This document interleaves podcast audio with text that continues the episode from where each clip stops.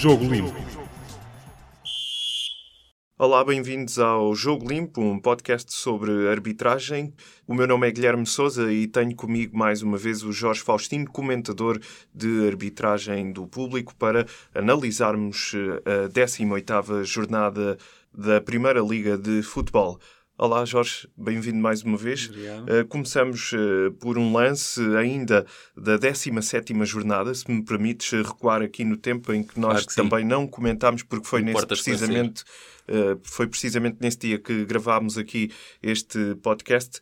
Tratava-se do jogo Belenenses-Boa Vista, um jogo em que terminou empatado a uma bola com um golo alcançado ao minuto 90 por intermédio de Mateus. Uh, um lance que, curiosamente, Mateus estava em fora de jogo. Aconteceu depois que o árbitro dessa partida uh, validou de facto o golo, apesar de o vídeo-árbitro ainda estar a rever o lance. O que é que tens a dizer sobre, sobre este, este episódio? Isto é, é, como diz, um episódio que prova que, que o vídeo-árbitro, a, a dita tecnologia ao serviço da arbitragem, não é infalível perante erros humanos eh, eh, e o que aqui terá acontecido, alegadamente, não temos eh, informação oficial, mas ao que parece eh, houve uma falha de comunicação entre vídeo-árbitro e árbitro, ou, uma, um- ou diria mais, um- uma, uma falta de percepção eh, do árbitro relativamente ao que o vídeo-árbitro lhe estava a comunicar, em que pelo que se diz, o vídeo-árbitro estaria a rever o lance, estaria, ainda não teria dado, vá lá, autorização para o árbitro recomeçar a partida após o golo e o árbitro não teve essa percepção e recomeçou a partida. Ora, as leis de jogo dizem que depois de o jogo ser recomeçado não é possível eh, eh, voltar atrás numa decisão, independentemente de vídeo-árbitro ou não, mas neste caso com vídeo-árbitro, depois do árbitro começar o jogo eh, com um pontapé de saída após o golo, já não é possível vir anular o golo. E, portanto, o que se passou foi, terá sido esta situação de o vídeo-árbitro ainda estar a, ve- a verificar e a confirmar que o jogador estaria fora de jogo e o árbitro ter dado autorização para recomeçar, para recomeçar o jogo. Portanto, é um erro aqui, um erro humano, eh, não foi uma falha tecnológica, não terá sido uma falha tecnológica, pelo, pelo que, que consta, mas, mas lá está, eh, não há, não há tecnologia que, que sobreviva eh, ou, ou- ou que consiga corrigir erros humanos em termos de comunicação. E, portanto, é- foi uma falha, infelizmente, eh, vimos que já foram corrigidas 28, 29 decisões ao longo deste campeonato, teria sido mais uma que teria seguramente ajudado à verdade desportiva. Infelizmente, eh, não, assim não aconteceu. Antes de avançarmos ainda para a análise dos jogos da 18ª jornada, pergunto ainda que durante a última semana houve um encontro dos clubes eh, sobre o vídeo-árbitro e sobre como o vídeo-árbitro se processa, eh, um encontro promovido pela Liga. O que é que tens a dizer realmente sobre isto? Há ainda clubes ou membros das equipas técnicas que não sabem eh, como é que funciona o vídeo-árbitro? A informação existe, a informação é pública. uh, O Conselho de Arbitragem tem ido, foi no início da época aos clubes falar, explicar. Esta penso que já será a segunda reunião que fazem com, com os clubes. Houve também uma outra logo, logo no início da época, para além das visitas aos clubes. Uh, E, portanto, eu acho que neste momento, quem é profissional do futebol tem a obrigação de estar esclarecido, eh, mesmo que eh, sinta que não consegue encontrar informação disponível em todo lado, eh, os clubes são, são, são todos eles profissionais, têm gente profissional a trabalhar na sua, nas suas estruturas e, portanto, não será difícil, caso efetivamente queiram perceber o que é que é o vídeo-árbitro, como é que funciona, quando é que intervém, quando é que não intervém, percebê-lo. Agora também é reconhecido e as próprias comunicações dos clubes têm apontado críticas aos outros, sendo que todos apontam isso uns aos outros, é, é, é o facto de conhecerem, provavelmente conhecerem bem eh, o, o- que é esta, eh, o que é este projeto de vídeo-árbitro, mas continuarem a fazer um bocadinho de contra-informação quando isso é importante para a defesa das suas cores. Muito bem, avançamos então para a análise dos jogos do último fim de semana, da 18ª jornada. Uh, começamos de uma forma cronológica. O primeiro dos três grandes a jogar foi, de facto, o Benfica e jogou num campo tecnicamente difícil, em Braga. O jogo grande, eu diria o jogo cartaz desta 18ª jornada da Liga Portuguesa de Futebol. O jogo que terminou com a vitória do Benfica por 3-1 na Pedreira. Uh, o que é que tens a dizer sobre as incidências deste jogo? Uh, o, o, primeiro começo pela, pela nomeação, uma nomeação que à partida será sempre acertada. Artur, Artur Soares Dias, temos falado aqui, fala-se sempre que há jogos grandes no nome de, de, do Artur e, portanto, à partida esta é uma, uma nomeação incontestável. Uh, foi um jogo em que o Artur uh, conseguiu adotar uma estratégia, ou, aliás, decidiu adotar uma estratégia e conseguiu aplicá-la de deixar jogar um critério largo. Sempre que se aplica um critério largo, corre-se mais riscos de ter falhas, nomeadamente disciplinares, algo, aqueles lances entre o nada e o amarelo, que se não, não se vão sancionando, não se vão mostrando os amarelos, numa perspectiva de proteção e de valorização do, do espetáculo, e compreendo, e foi isso que o Arthur fez. Portanto, foi um jogo onde teve alguns desequilíbrios disciplinares, é verdade, mas se considerarmos que este é o jogo, uh, que já é um clássico do futebol português, uh, que antes do jogo se esperava que fosse um jogo muito quente e que depois olhamos para o final do jogo e em termos disciplinares, em termos de correção dos jogadores, não foi assim tão, tão complicado, não foi complicado pela forma como o Arthur uh, decidiu gerir o jogo. E, portanto, nessa perspectiva, diria que, que fez um, um, excelente trabalho. Uh, fica, no entanto, este jogo marcado por dois lances, dois erros uh, que, que, que, vou aqui referir e que, naturalmente, como são situações de golos ou de pontapés de penalti, uh, dentro, dentro, dos critérios da arbitragem chamamos normalmente erros graves, são erros que marcam o jogo, uh, fica a arbitragem manchada neste capítulo. Um deles aconteceu aos 46 minutos, uma situação uh, na área do Braga em que Jonas, há um cruzamento feito para, para a área, para, para o interior da, da, área de baliza, no momento em que Jonas se deslocava para se preparar para saltar e cabecear a bola, é empurrado pelas costas uh, por Paulinho. Uh, o Artur Soares Dias não teve, não terá tido a percepção deste, deste empurrão, uh, e o que acontece é que na, na, na, interrupção seguinte o vídeo-árbitro esteve a rever o lance e entendeu que não havia ali justificação para penalti. vamos agora aqui, este, este é um, um lance interessante de escalpelizar, porque Ponto 1. Ponto um, uh, há a possibilidade de Jonas estar em, em posição de fora de jogo. Uh, o facto de eles estarem fora de jogo, com, as, com os esclarecimentos que saíram no início desta temporada, não significa que não fosse sancionado penalti. Isto porque, e, e se calhar uh, vou, vou ler para que os nossos, os nossos ouvintes fiquem esclarecidos, um jogador que em posição de fora de jogo se movimenta em direção à bola com a intenção de a jogar e sofrer falta antes de a jogar ou tentar jogar, ou esteja a tentar disputar a bola com o adversário, a falta é penalizada uma vez que tal ocorreu antes da infração de fora de jogo. Isto é, o Jonas ainda não tinha conseguido jogar a bola quando foi empurrado. E nessa perspectiva, apesar de estarem fora de jogo, se entendermos que está em fora de jogo, o pontapé de penalti devia ter sido uh, sancionado.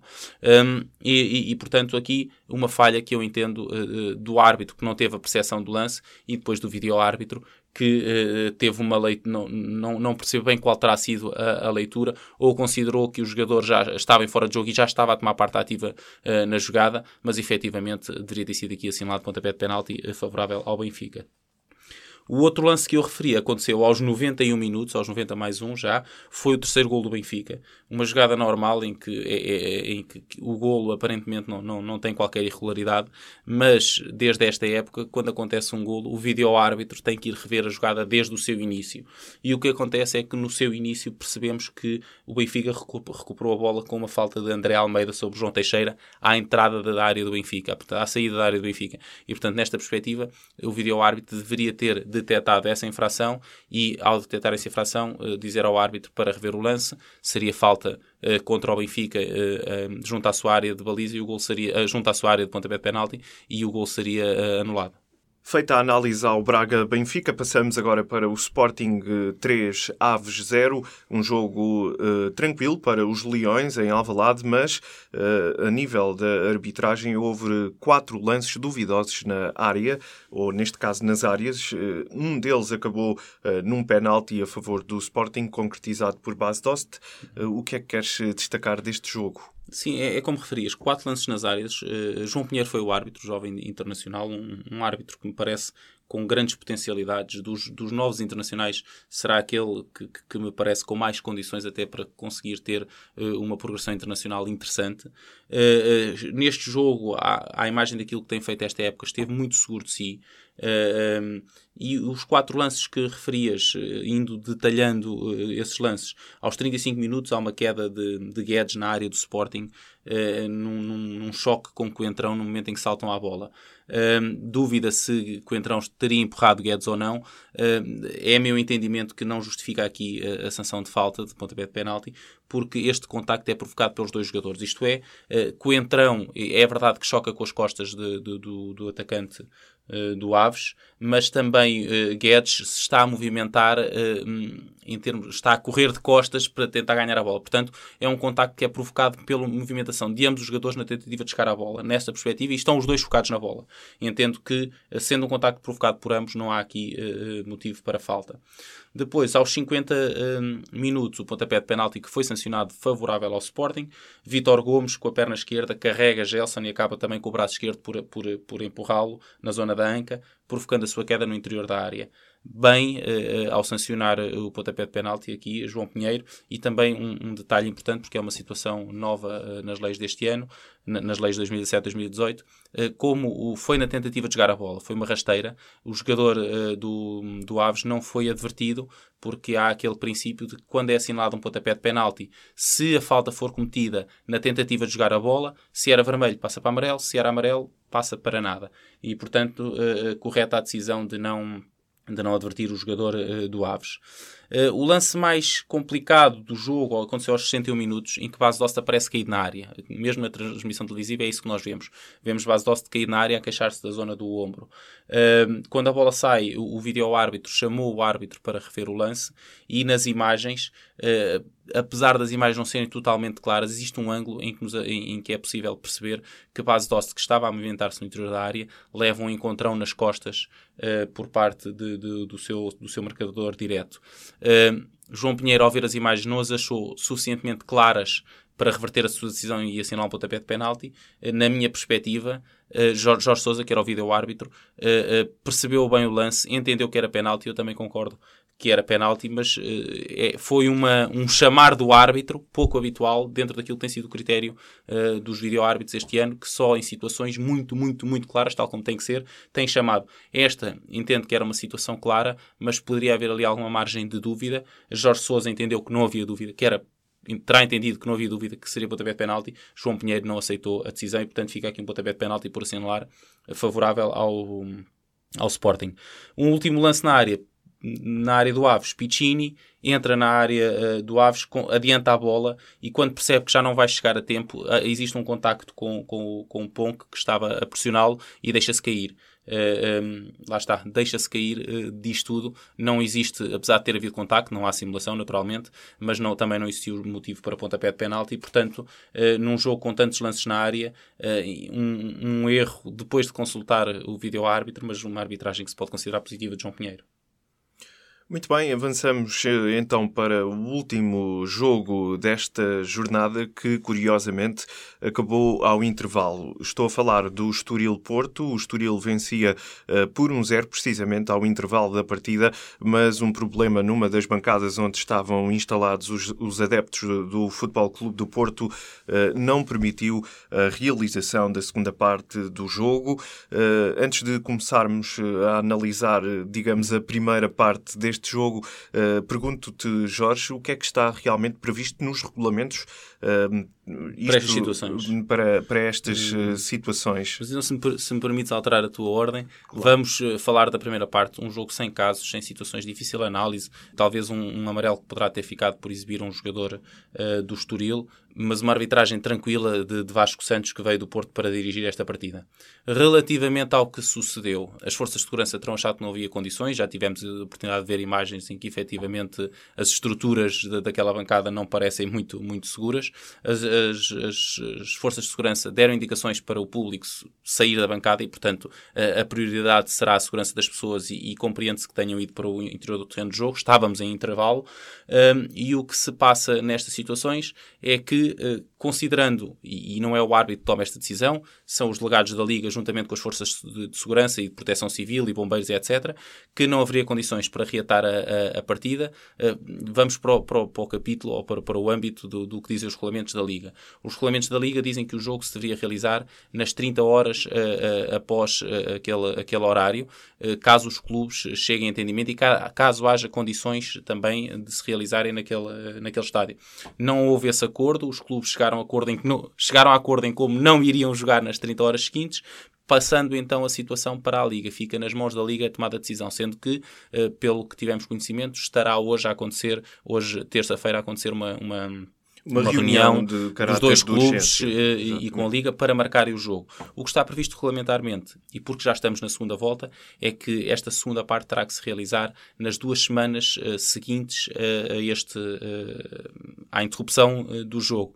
Sendo que pode, esse período pode ser alargado até quatro semanas se os clubes chegarem a acordo e se a comissão que organiza os calendários da Liga também tiver também aprovar essa, essa nova data. Portanto, estamos aqui a falar e a dizer que o jogo terá que se realizar nas próximas duas semanas, no máximo até às próximas quatro semanas terá que se realizar esta, esta segunda parte. E para esclarecer de facto a quem nos ouve, eh, quanto esta partida voltar a realizar-se, isto é, a segunda parte desta partida entre o Estoril e o Futebol Clube do Porto, que os jogadores é que podem alinhar de início? Uh, isto é, é, é, também uma, uma questão que está prevista nos, nos regulamentos da, da, Liga Portuguesa de Futebol e o que acontece é que quando, uh, se, quando acontecer esta segunda parte, uh, as equipas podem inscrever qualquer jogador que estivesse disponível à data do jogo. Isto é, Porto e Estoril poderão inscrever na ficha de jogo qualquer jogador que estivesse disponível para jogar ontem. Portanto, não precisam de ser aqueles 11 que estavam em campo, não precisam de ser aqueles que estavam no banco. Qualquer jogador que ontem não estivesse castigado e que estivesse inscrito pelos clubes, portanto, basicamente é, é isto, é um jogador que, à data de ontem, estivesse inscrito pelo, Porto ou pelo Estoril e que ontem pudesse jogar, sem, isto é, ontem não estivesse castigado. Se estivesse castigado ontem, vai, vai continuar a estar castigado na segunda parte deste, deste jogo. E, portanto, os clubes vão poder optar uh, e inscrever quem, quem, quem quiserem. Depois existem detalhes relativamente uh, eh, um, ehm, ao, ao, à forma como se vai jogar esta segunda parte, que tem a ver com o facto de que um jogador substituído nesta primeira parte ou que tivesse sido expulso, que não aconteceu, não poderia uh, jogar na segunda parte. E, e, os cartões amarelos que foram exibidos na primeira parte vão continuar a contar para essa, para essa segunda parte, caso os jogadores uh, alinhem, e portanto são estas, existem mais alguns, alguns pequenos uh, detalhes, como se já foi feita uma substituição nesta, na primeira parte, já só podem fazer duas nessa segunda parte, portanto é o mesmo jogo, existem esses princípios básicos de que o jogo continua. Relativamente aos jogadores, esses sim podem ser alterados respeitando os, os princípios de que têm que ser jogadores que estivessem inscritos na data de ontem e que não estivessem castigados também na data de ontem. Vamos aguardar então pela decisão da Liga e dos clubes envolvidos eh, neste uh, encontro, o Estoril e o Futebol Clube do Porto. Ficou, uma, ficou, aliás, a segunda parte por jogar. Aguardamos então. O Porto sabemos que joga uh, tal como o Sporting na próxima sexta-feira. Aguardamos então por essa decisão. Este foi o podcast Jogo Limpo, um podcast sobre arbitragem com o Jorge Faustino. Regressamos na próxima semana. Um abraço.